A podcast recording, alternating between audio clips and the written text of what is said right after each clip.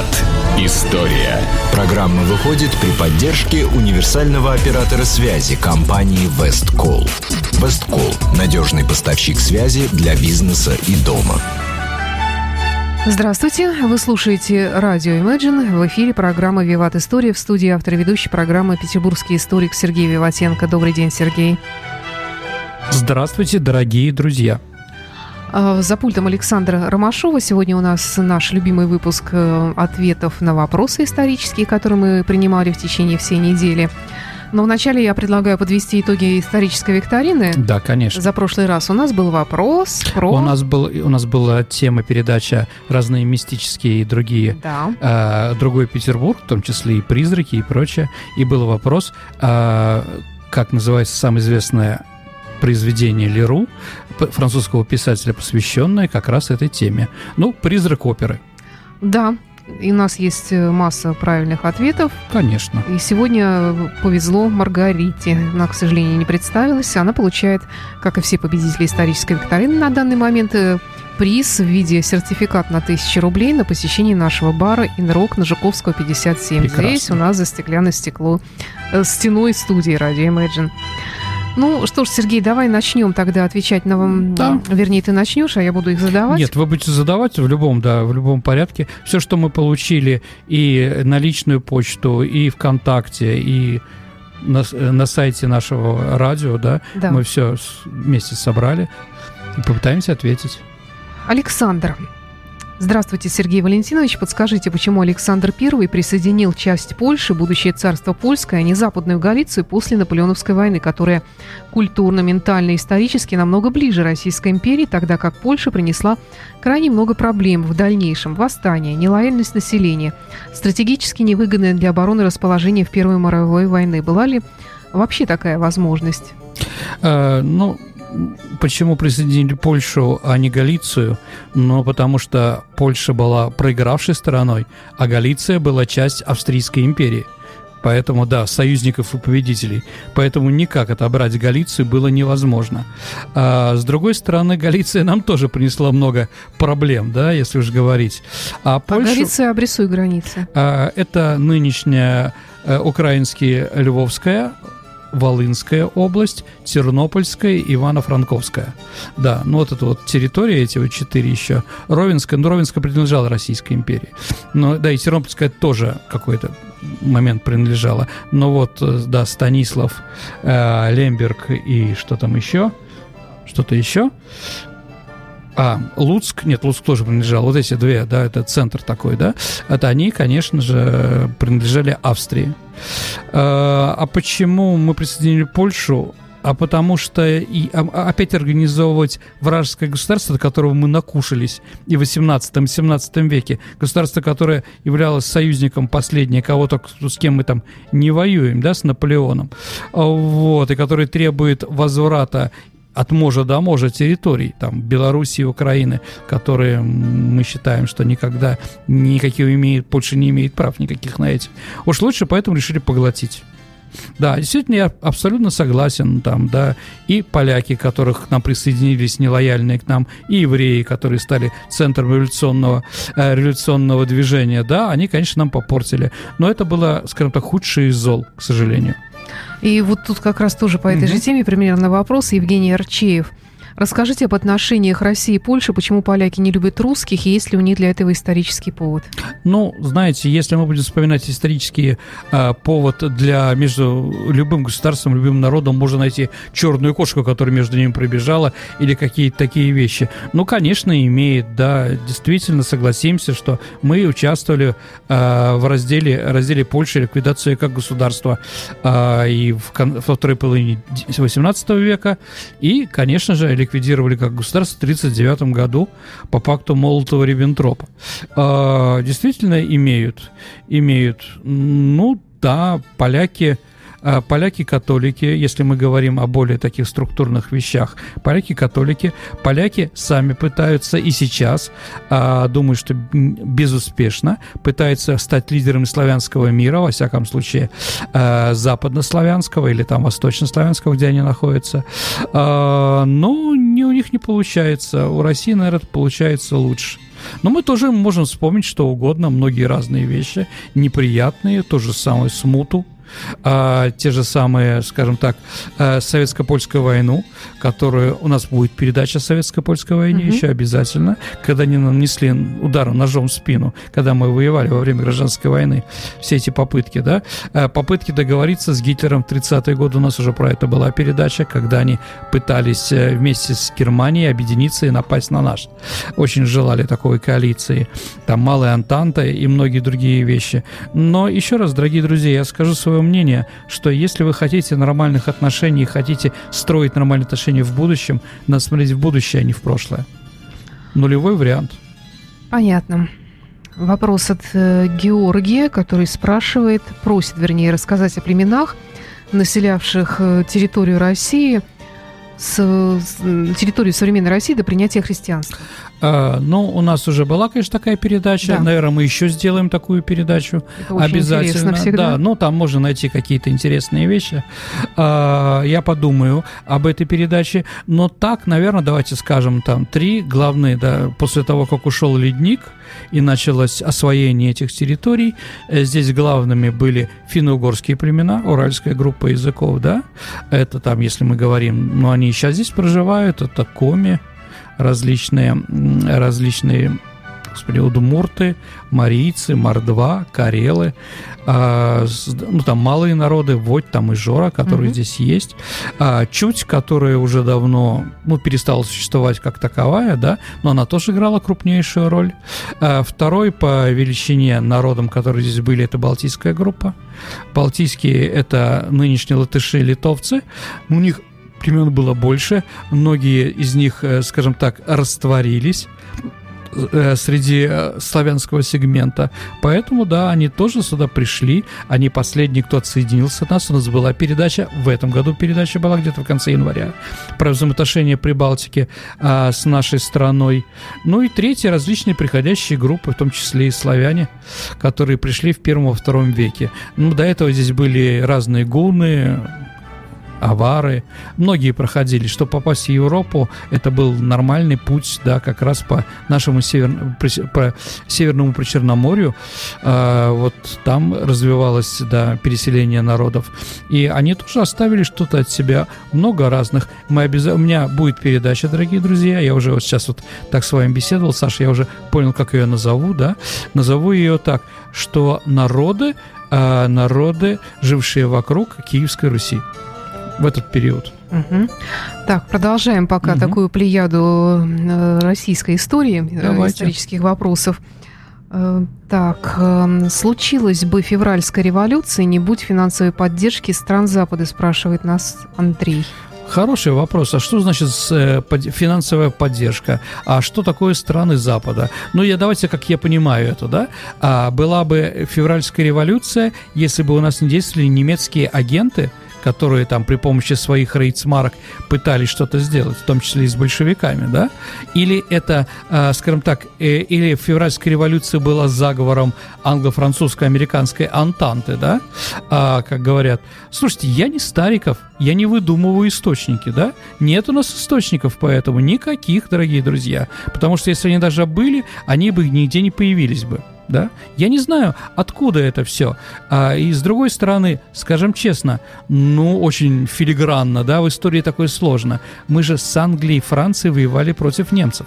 И чтобы Бьюкинин, английский посол, и Борис Палеолог, французский посол, а они, кроме того, что просили у нас все время армию снарядов победы и наступления, да, в то же время пытались уничтожить нашу государственность. Да как это? Было, да, всем было понятно. Россия пойдет, пойдет и Франция, Англия. Повезло Франции Англии, что Америка вступила в войну в определенное время, да, а что Россия еще долго существовала. Поэтому я не знаю, дорогие друзья, про финансовую помощь. Если финансовая помощь революционерам существовала, о ней мы тоже, наверное, поговорим, когда будем о революции пятого года говорить, что у нас есть какие-то, да, через национальные меньшинства, через, я не знаю, через Паруса Гельфанда, да, с одной стороны, с другой стороны, финских разных кони там, там, а, там, да, финских э, товарищей, да, которые получали деньги и снабжали через японцев. Да, это такие существовали существования, но свергли бы они вряд ли. Вряд ли те, проблемы, те события, которые проходили в феврале 2017 года, имеют напрямую отношение, скажем так, недовольство режиму других стран. Да, Скорее, это внутренние проблемы, скорее, это проблемы с Первой мировой войной, которая произошла. Поэтому я не стал бы. Сейчас об этом много говорят. Ну, сто лет этим событиям. Дорогие друзья, давайте как бы, да, не искать черные кошки там, если ее нет. Сто процентов, потому что, ну...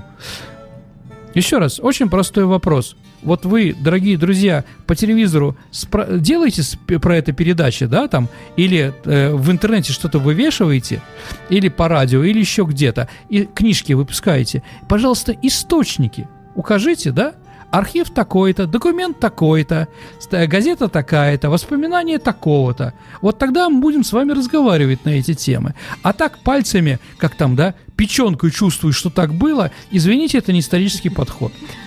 Да, конечно. Кто развязал гражданскую войну, белые или красные? Слушайте, гражданская война – это трагедия. Ну, я не сказал бы, да, знаете, в советское время все винили на белогвардейцев, да, а сейчас, ну, в 90-е годы, когда распал Советский Союз, и было а, выгодно критиковать, да, красных, да, большевиков, то говорили, что красные сделали. Неправда скажем так, нету доказательств на что сделали те или другие. Те и другие сделали многое для того, чтобы гражданская война началась. А, одинаковые. Одинаково были кровавые. Но я хочу рассказать, дорогие друзья, что во время гражданской войны, кроме красных и белых, еще и другие постарались. Ну, например, я не знаю, там, а, интервенты – да, ну, интервентов, конечно, можно к белым э, направить, ну, так вот достаточно спорно. Дальше национальные, националистические группировки там, я не знаю, там, Дашнаки, Петлюра, э, господи, мусаватисты, басмачи, много разных светлых, э, там, Алаш-Орда в Казахстане, много разных э, группировок, которые пытались это сделать, да, но еще какие-то крестьянские, анархические, бандитские отряды там, тот же самый Батька Махно, много разных сил принимал участие в гражданской войне, кроме красных и белых. Красные и белые хорошо с грибами, да, но гражданской войной такое деление тоже не подходит. Все-таки, наверное, колера там должна быть больше и больше причин. Еще раз, дорогие друзья, а, наверное, гражданская война, причина гражданской войны кроется в той ситуации, которая произошла во время февральской революции, а потом октябрьской. Октябрьская революция – это часть великой э, русской революции 17 года. Как во Франции, да, ну в советское время не так говорили, да, но у меня такое мнение, так как во Франции якобинская диктатура или директория является тоже частью революции 89 года. И все как бы с этим не спорят. А у нас все-таки, наверное, да, пик это Октябрьская революция, как якобинская диктатура во Франции 1890, 1793 года. Это пик революции в, там, потом директория, Брюмера, Наполеон, Сталин. Но это же другие вопросы как бы. Поэтому говорить об этом я бы не стал. Итак, дорогие друзья, те и другие хороши, и, наверное, причины были в политике, которые происходили последние 50 лет в нашей стране, к той ненависти между различными классами и социальными группировками, которые там были. Помните Шариков, да? Приходи, буржуй, глазик выкулю, глазик выкулю, другой останется, чтобы знал ты, кому, кому кланяться. кланяться. Ну, я там просто упустил, да, я слово поняла. там. А вот. Э, еще раз, эта ненависть была красные и белые там, они действительно были чужие. Р- э, этот разлом был в наших... И не красные, не большевики, или там Деникин, благороднейший человек, Корнилов, Колчак, очень хорошие люди, да, герои и настоящие патриоты, да, они не, э, скажем так, не носят главную вину, хотя те и другие крови пролили очень много как третий, четвертый и пятый. Не дай бог нам еще гражданскую войну. Напоминаю, что это программа «Виват История». Сегодня Сергей Виватенко, автор и ведущий программы, отвечает на вопросы слушателей. Вадим спрашивает, почему Александр I нарушил континентальную блокаду Англии? А, ну, видимо, вопросов столько про этот период, да, про Александра Первого и прочее, я думаю, что мы сделаем еще передачу. Но если мы говорим, да, действительно, по Тильзитскому миру 1807 года а, между Францией и Англией после наших поражений Австралица, там, Фридленда и других, а, был заключен мир между нашими странами, и был заключен как бы такой союз. И Россию заставили в него вступить. Почему? Потому что Россия воевать к тому времени уже не могла. А, ну и был Тильзитский мир, в общем-то, выгоден. Действительно, мы заключили, э, значит, там были справедливые статьи договора, выгодные нам. Например, э, нам отдавалась э, Финляндия, ну там скрытая, что со Швецией мы можем разбираться по этому вопросу. А, скажем так, свобода рук на юге против турок, когда мы Молдавии потом присоединили этого, этот период помощи Абхазию. А, значит, да, это было выгодно. Но были нам и невыгодные статьи. Статьи – это первая организация организация герцогства Варшавская, о которой мы сейчас говорили первым вопросом, что Польша снова возродилась, а Варшава, герцогство Варшавское принадлежало Пруссии в то время. Мы не хотели ее в 18 веке присоединить к себе, она нам была неинтересна. Ну вот ее отделили от Пруссии и сделали, скажем так, ядро ненависти против немцев и русских да? Ну, Наполеон этим пользовался. А, с одной стороны. А второе невыгодное, это, конечно, континентальная блокада. А почему мы отказались ее выполнять? Потому что, извините, давайте вспомним историю. Александр I 6 лет как император, это маленький срок к тому времени, а как он пришел к власти? Его дворяне посадили, свергнув папу убив его, да? И у Александра Первого прекрасно перед глазами все эти вещи, что происходили с ночи с 11 на 12 марта 1601 года э, в инженерном замке, ну, Михайловском замке. Поэтому он прекрасно понимал оппозицию. Почему же русское дворянство было оппозицией этим договор... договором?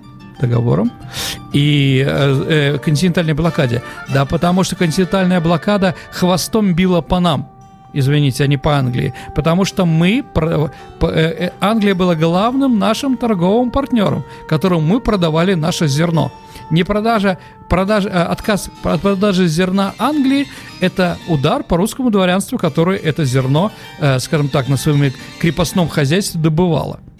Сразу после того, как Англия перестала у нас покупать, зерно упало в цене, дворяне стали нищими, да, Помните, как э, Евгений Негин да, давал 2 балла ежегодно и разорился наконец, да, героический папа Евгения Негина. Вот так же, скажем так, такая же ситуация была и здесь.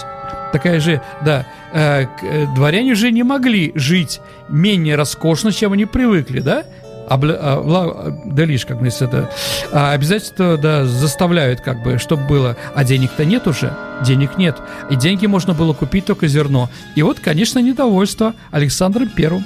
А у Александра Первого трое братьев здоровеньких, сытеньких, которые тоже хотят править. Во всяком случае, их могут посадить на престол. Может, Константин не хочет, а как бы другие вполне возможно. Так или иначе, Александр вынужден был отказаться. А с другой стороны, было уже понятно, что война с Наполеоном будет.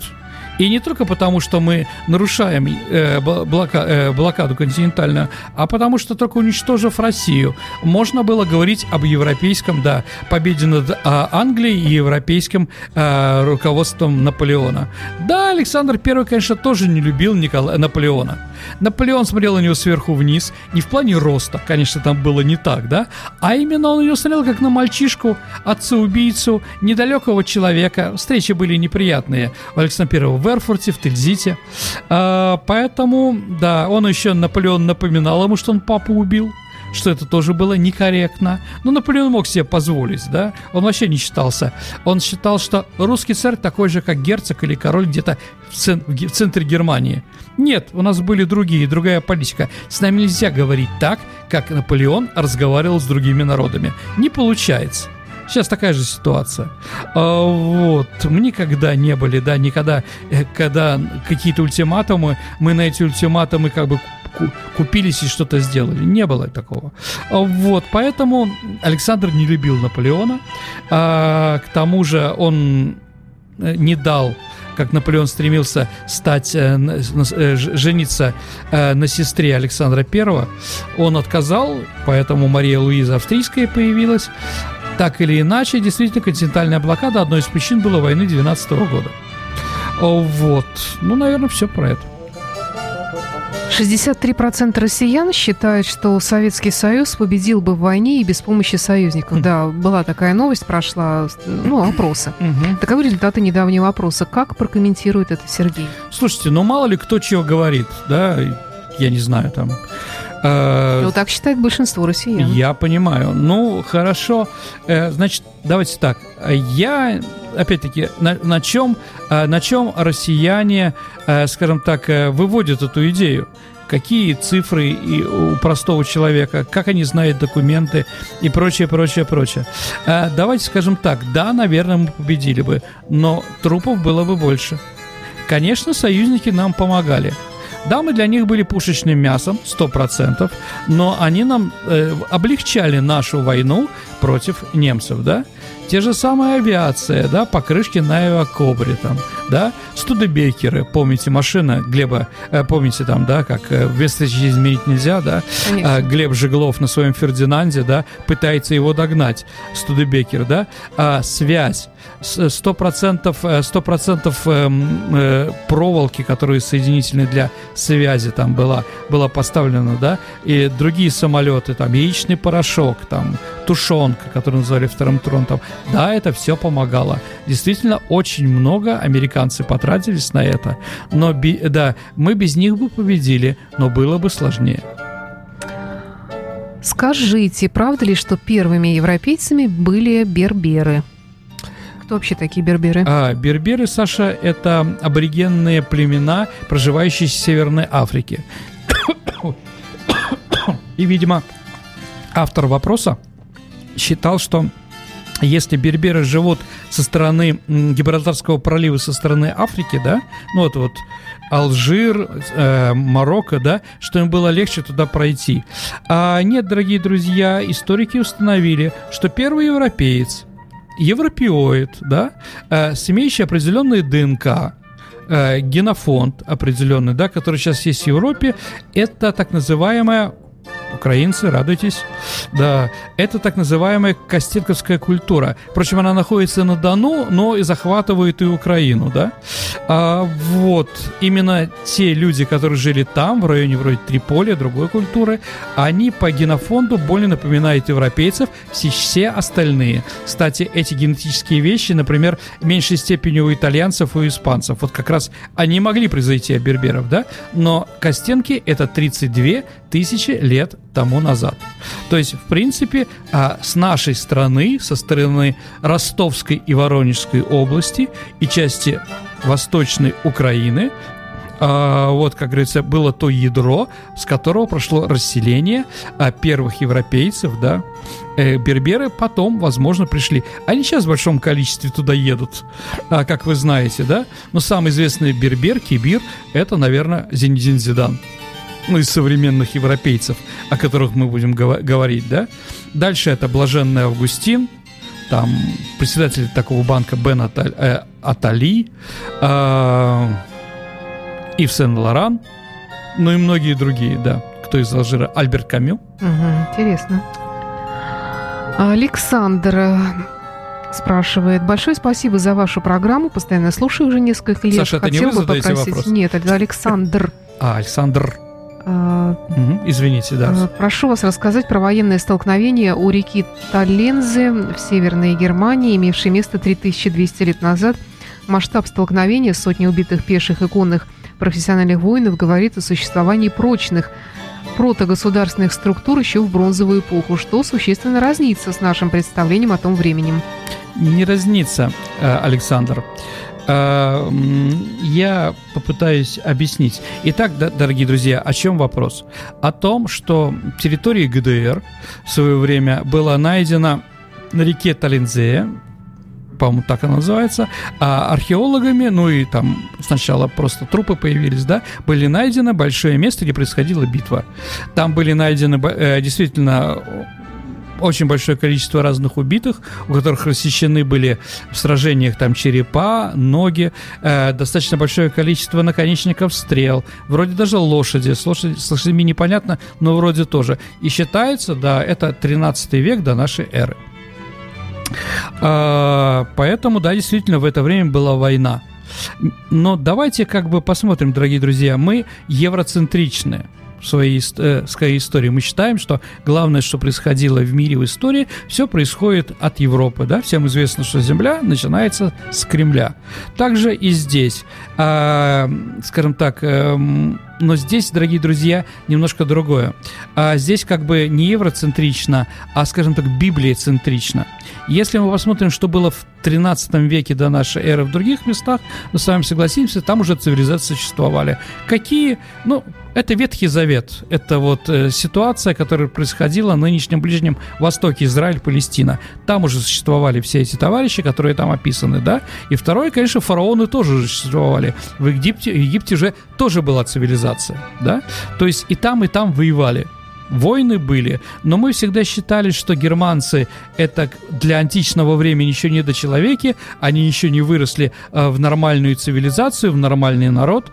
Ну вот как бы доказательства этому немножко другие. Действительно, там находится вот такое известное место сражений. Действительно, на территории Германии или на территории Центральной Европы это древнейшее место, где действительно были такие крупные сражения. Раскопки еще продолжаются, я думаю, будет интересно. Э, я читал документы, сейчас мне пришло в голову, надо проверить все-таки про лошадей. Да, были они там, у них не были, и в каком коли, э, да, и, в, и как они их использовали. А так все вроде все нормально кладется, скажем так, в нормальную историческую науку, а не олить. Э, Сергей, расскажите про систему выборов в США. Э, что за выборщики? А, ну, дорогие друзья, да, понимаете... Немножечко современный, наверное, вопрос, но ну, хотя тоже, в общем-то, ну, с Трамп вопросы, историю, да? почему, да. а, почему проголосовало большее количество людей за Клинтон, да, за Хиллари Клинтон, а президентом стал угу. Трамп, да? да. А, давайте как бы это исторические, это исторические, э, исторические выборщики, э, выборы президента происходят через них. А я объясню почему. Когда государство организовалось, ну, в 76 году не забили о правах, там 83-й, 87-й, э, разные шаги, и вот США независимая. И тут организатор, отцы-основатели ставят свой вопрос. Извините, а у нас население это странное, но мы не говорим про индейцев, да, или там про афро-рабов, которые там Остальные там малограмотные, секты же ведь все различные, да, ну, в основном христианские, слава богу, и прочее. Как можно им поручить голосовать? Они будут голосовать непонятно за кого. Да, это с одной стороны. А, поэтому позволить вот такое напрямую выборы они не могли. С другой стороны, а, с другой стороны, э, голосования дорог нет то время, да? Например, зимой голосование, там, я не знаю, климат. Чтобы проголосовать, нужно куда-то ехать. Э, это тяжело, сопряжено с большими трудностями там и так далее. Вот, поэтому заставлять всех людей э, приехать в какой-то пункт и проголосовать тоже тяжело. Поэтому сделаем по-другому, решили тогда. Значит, каждый населенный пункт выбирает одного или там по количеству людей человека, который... Ну, вроде приезж... депутата? Ну да, да, да, делегата, да? Делегата. Да, ну выборщик он называется, да? Он приезжает в столицу штата и там уже голосует так, как проголосовали в его населенном пункте. Ну, примерно там, да. А, вот, скоро, опять-таки, не во всех штатах это, в штатах разное, но, скажем так, считается, опять-таки, чтобы не было непонятно что на выборах, чтобы не было столкновения, если за одного депутата, одного кандидата проголосует 50% плюс один человек, значит, да, э, все места, все количество выборщиков, которые сидят штата, это от количества людей, да, самое большое, по-моему, от Калифорнии 57, э, я не помню, да, по 27 от Техаса, Нью-Йорка, Флориды и Иллинойс, это в крупных штатах, да, а есть там, там Вермонт, Ваймонинг, где три, три делегата, меньше уже невозможно. А, как бы, э, так вот, все, все количество все выборщиков происходит за одного человека. Вот как победил Трамп. То есть Трамп победил в нужных штатах. Еще раз, там штаты, если мы говорим про события, есть всегда демократические, и есть всегда республиканские. Демократические, где живет интеллигенция, ну такая, ну грамотные люди, да, так мы берем в кавычках слово интеллигенция, это Нью-Йорк, Да, демократический штат. Согласимся, что демо, там де, либерализма сколько угодно. Калифорния. А республиканцы попроще, работяги. Да, это реднеки, так называемые. Кр, да, красные, э, красные шеи, угу. которые там вкалывают и работают и прочее. Да, это в основном, да, э, это Миссисипи, вот эти районы, где люди просто вкалывают и так далее. А, и есть несколько штатов, которые переходные. То есть вот за кого они проголосуют, тот и победит. Например, штат Пенсильвания, да? И вот Пенсильвания в этом году отдала э, голоса Трампу. Почему Порошенко там поехал, да? Хотим мы ваш уголь да, потому что угольщики, шахтеры — это люди, которые голосовали за Трампа. Типа он этой вот глупой мелкой лестью хотел, лестью хотел Трампа умалсывать, что вот видите, я помогаю, да, а если вы еще дадите разобраться с Донбассом, то полностью его устанавливаете, только ваши фирмы будут. Вот, ну как бы такой интересный подход, но вопрос не про это. Вот выборщики появились, исторически они, да, наверное, прямое голосование более справедливо, но есть традиции, есть традиции, и в Америке они такие. Действительно, такая ситуация была, когда между Бушем и э, Гором были да, выборы да. в начале 20 века, да, в 2002 году. В 2000 uh-huh. каком году. А, вот. Ну да, там считали тоже. За Гора проголосовали количество людей больше, но избрали Буша-младшего. Вот такая ситуация у них достаточно бывает часто. Ну, раз уж про выборы заговорили, Давайте. то Анна спрашивает нас, подскажите, по какому принципу выбираются победители викторины программы? Часто вы говорите, одним из первых правильно ответивших был или методом тыка выбираем. Саша, Есть ли более весомые и четкие критерии выбора? Ну, Саша, Анна, нет. Саша потом сама Мы выбираем один, одни из первых методом тыком. Ну, на самом деле, дорогие друзья, я все-таки скажу, что, а, понимаете... И не... чтобы не повторялись одни и те же, я строго стараюсь за этим следить. Ну, это немножко не спортивно, но я думаю, что ты еще, Саша, следишь за тем, чтобы люди, которые выигрывали, телефоны свои оставляли. Ну, это тоже. Да, потому что бывает. Еще раз, дорогие друзья, ну, по-разному. Честное слово, Саша не заныкивает себе эти призы. Абсолютно, да, мне не надо. И прочее. Вот. Ну, ждите, и вам повезет. Расскажите, Аля, расскажите про Северную и Южную Ирландию, как получилось, что они разделились и можно ли разделенных ирландцев сравнить с разделенными немцами? А, значит, смотрите, я сейчас расшифрую, что Аля, наверное, хотел задать какой вопрос.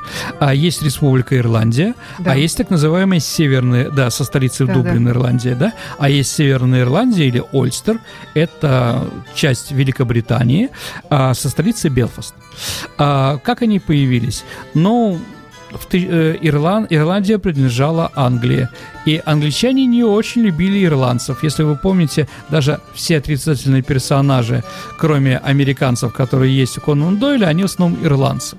Или а, шотландцы. Ну, шотландцы в меньшей степени, да. Вот ирландцы, они как бы такие люди, которые отказывались э, принадлежать, да, английской культурной традиции и прочее. И Ирландия всегда была в оппозиции, там были много восстаний, но они еще католики, надо об этом тоже mm-hmm. понимать. А там англиканцы.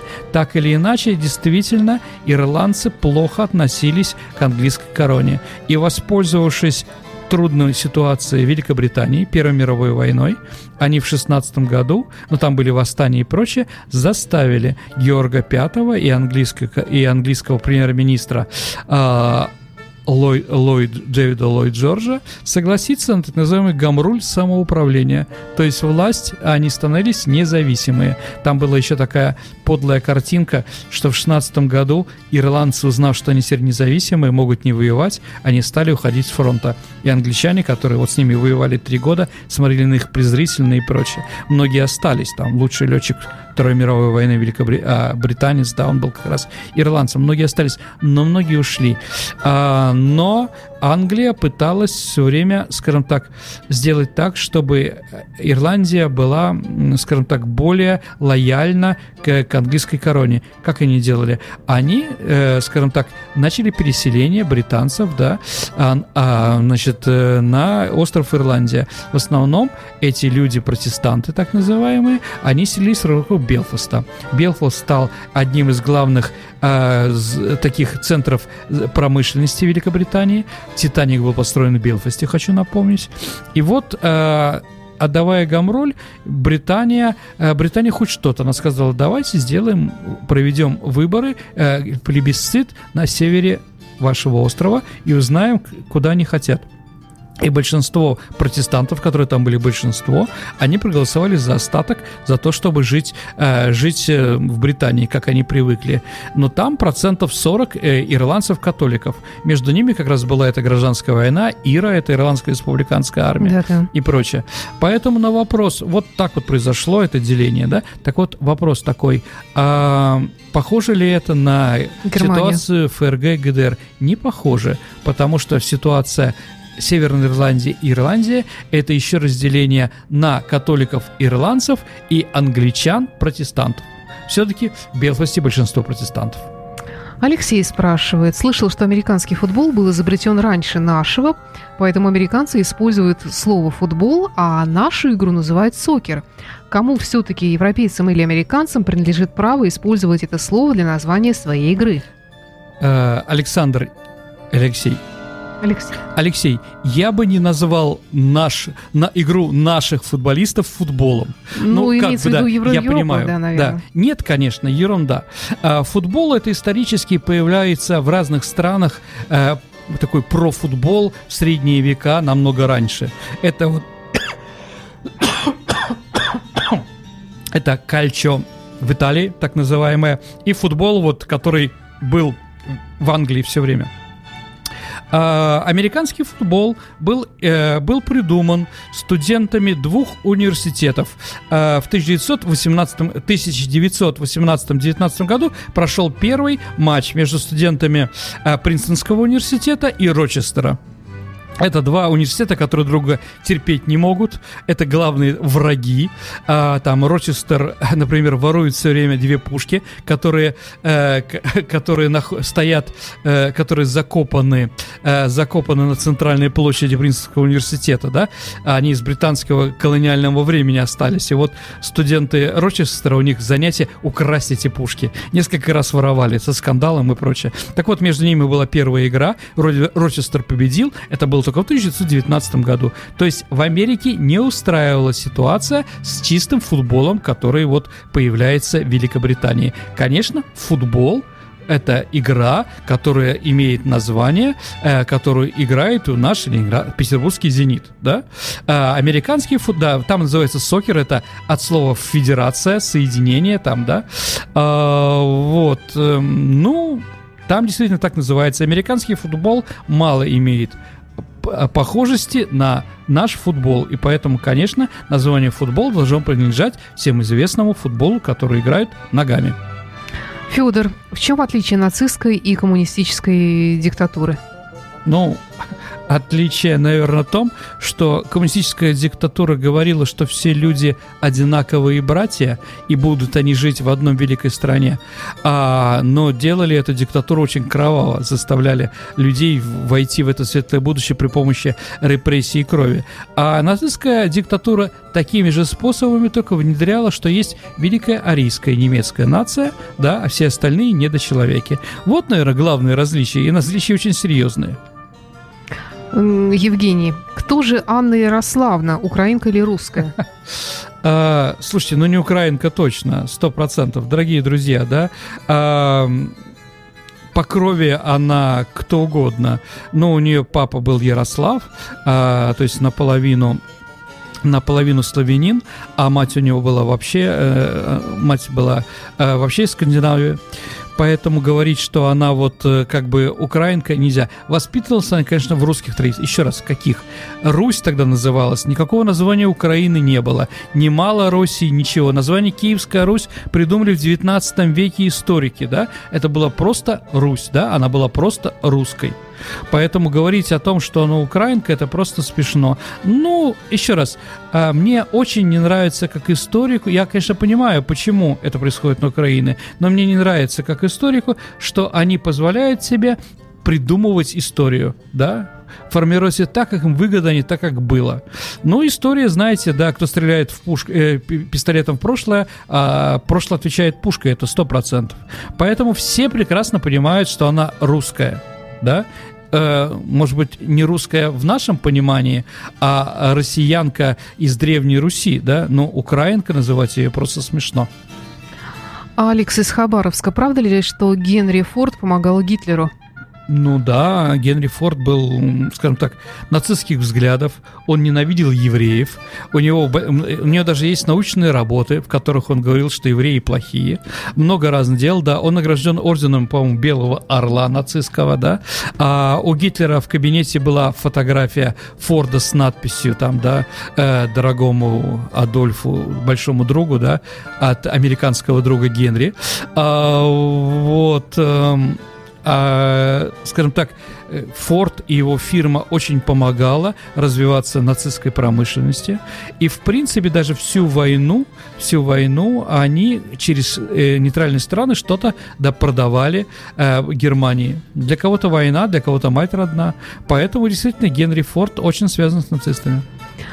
Как и многие другие миллионеры.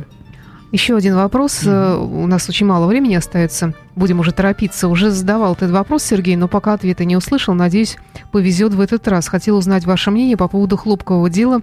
В наших учебниках mm-hmm. «Я родился и вырос в Ташкенте» говорили, что это были репрессии против узбекской республики. И думаю, конечно, коррупция и приписки были, но ведь они были наверняка не только в Узбекистане. Расскажите об этом. Да, Андрей, как я понимаю, привет политоделу, а, если вы из Узбекистана, да, и кореец. А вот, давайте так. А, действительно, приписки и, э, скажем так, взяточество, все эти вещи существовали и в других республиках. Но так как это расцвело в Узбекистане, да, не расцвело нигде в других странах, извините, союзных республиках. Все-таки, наверное, мы можем говорить, что эм, все-таки власть в Узбекистане в этот период с времен Хрущева и при Брежневе, она напоминала очень феодальные отношения, семейственные и прочее. Приписки там были громаднейшие, да, денег наворовали тоже намного больше. То, что ими руководили из Москвы, как говорил Гделян и Иванов, это без доказательства, я думаю, все-таки нет. Все-таки, да, такие люди, как Адылов, да, которые там делали у них тюрьма и, э, и рабство, и там, ну, разные были ужасы, которые происходили в других республиках, не происходили вообще. Поэтому, извините, узбеки должны пенять на сами на себя. Они виноваты в этих самых приписках. И как бы, какой бы хорошим писателем и каким хорошим человеком не был Шараф Рашидович Шарашидов, он напрямую, и Усман Хаджаев, да, следующий, да, они напрямую имеют отношение к этим припискам. Так, эм, так, извините. Э, что такое развитой социализм, и есть ли он сейчас где-то, спрашивает Вадим? Ну, развитой социализм – это такую фразу, которую придумали э, полу, скажем так, полупериод в развитии угу. марксистских отношений в нашей стране между коммунизмом и социализмом в 50-е, в начале 60-х годов. А, но так э, развитой социализм был объявлен, по-моему, в 67 году или 68-м в Советском Союзе. Почему? А потому что было понятно, что коммунизму мы не построим к 82-му. Ну, невозможно изменить человека, невозможно так было в то время изменить экономическую ситуацию, поэтому придумали вот новую такую ситуацию. Что такое развитой социализм? Ну, давайте как бы, что такое счастье, каждый понимал по-своему, как сказал Гайдар, да? Ну, давайте подскажем, что, наверное, в Китае и во Вьетнаме есть развитой социализм. Я думала, в Швеции. В Швеции тоже возможно, там вместе... Был ну, какой-то там. Нет, До ну, некоторых пор. Ну, там, да, там сложная ситуация. Ну, да, да, вот еще раз, что такое социализм, можно интерпретировать по-разному. Думаю, что социализм, который был построен при Сталине в нашей стране, это не значит, что он плохой. Вряд ли подходил под идеи Карла Марса. Расскажите, как дороги влияли на историю? Ну, наверное, дороги, конечно, влияют на историю. Наверное, мы можем вспомнить про Древний Рим, что все дороги идут в Рим, про Апиевую дорогу знаменитую, да, а, которые были построены. А в другое время, ну, наверное, э, скажем так, дороги как развитие экономики, как именно такие вот а, артерии, да, артерии, это началось, наверное, при Ришеле во Франции. Именно он понял, что все дороги должны вести в центр и должны помогать. Наполеон потом этому улучшил, все шоссе э, во Франции сейчас э, те самые, которые придумал направление Наполеон. И, конечно, дороги – это в первую очередь фашизм и нацизм. Слово «автострада» придумал лично Бенито Муссолини. Да, в Италии фашистско строились дороги, которые помогали. Второе, баны так называемые, да, германские, которые тоже существовали. И, в, и шоссе э, в, в Рузвельт те все три, э, все три э, жили в одно время, строили дороги для чего? Для того, чтобы решить проблемы с безработицей и улучшить свою экономику. Да, конечно, дороги приним... э, и, и активно помогает истории развиваться в стране 100%. Э, Екатерина, Сергей, добрый день. Можно ли сделать передачу об истории Израиля? А, ну, давайте посмотрим. У меня будет Любопытно. передача про Холокост. Угу, давайте ага. так. А после Холокоста мы уже поговорим про Израиль.